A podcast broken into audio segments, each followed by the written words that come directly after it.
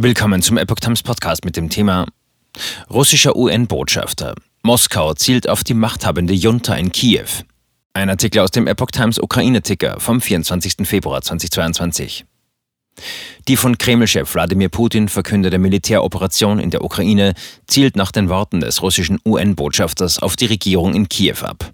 Russland gehe nicht gegen das ukrainische Volk vor, sondern gegen die Junta, die in Kiew an der Macht ist, sagte Botschafter Vassili Nebenzia auf einer Krisensitzung des UN-Sicherheitsrats in New York.